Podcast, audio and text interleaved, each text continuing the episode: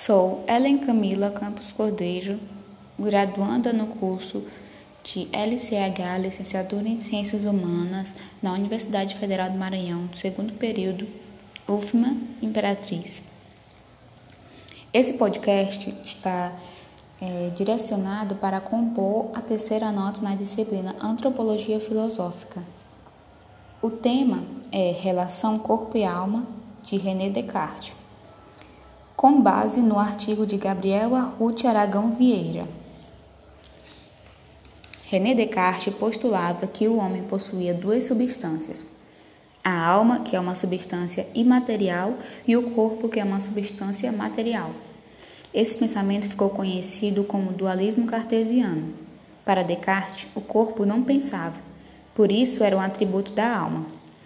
As funções da alma se dividiam em dois gêneros, que seriam vontade ou ação, paixão ou percepção.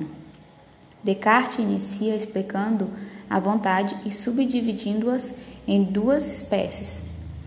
As ações da alma, que têm como objeto algo não material, e as ações da alma que têm como objeto o movimento do corpo. Ou seja, a primeira espécie de vontade pode ser explicada pelo exemplo citado no artigo. Basta amar a Deus, que consiste na vontade pura e simples, na vontade de amar algo imaterial.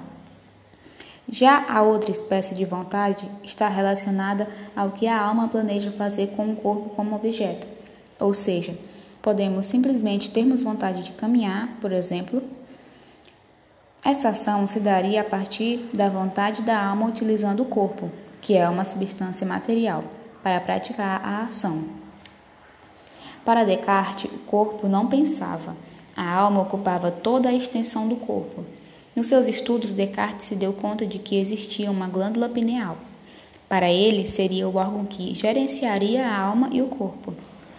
A glândula pineal situa-se no meio do cérebro e, por estar nessa posição, Descartes entende que ela pode direcionar os espíritos animais para os nervos que têm atadas às suas extremidades os músculos responsáveis pela realização do movimento desejado pela alma.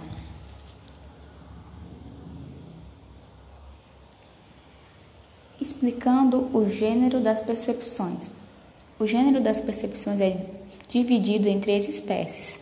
As percepções que dependem da presença imediata do objeto percebido, as percepções que não dependem da presença do objeto percebido e as percepções que são sentidas como que diretamente na alma, que afetam as vontades da alma.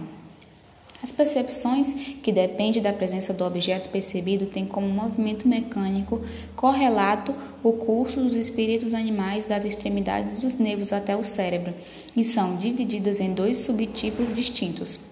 As afecções do corpo, as quais se caracterizam como percepções que advêm do interior do corpo de quem percebe, e as percepções dos objetos sentidos as quais se caracterizam por terem seu movimento causado por um objeto externo em relação ao corpo de quem percebe.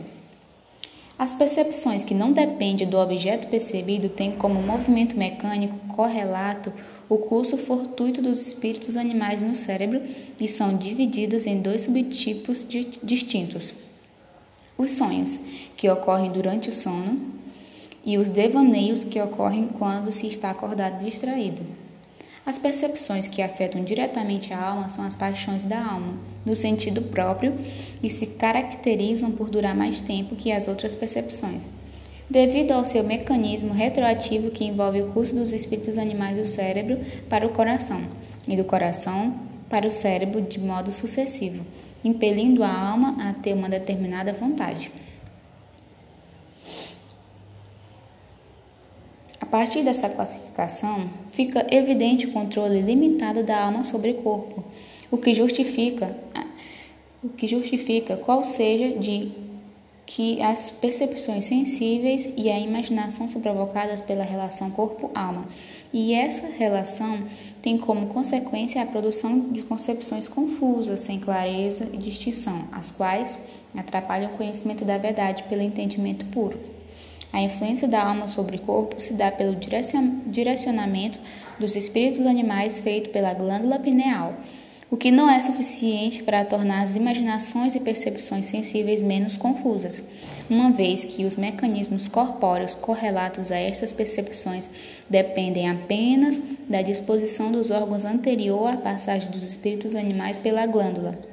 As imaginações e percepções sensíveis dependem dos mecanismos do corpo dados pela disposição de seu órgão, a qual a alma não controla, o que torna impossível que elas sejam claras e distintas como as percepções do entendimento.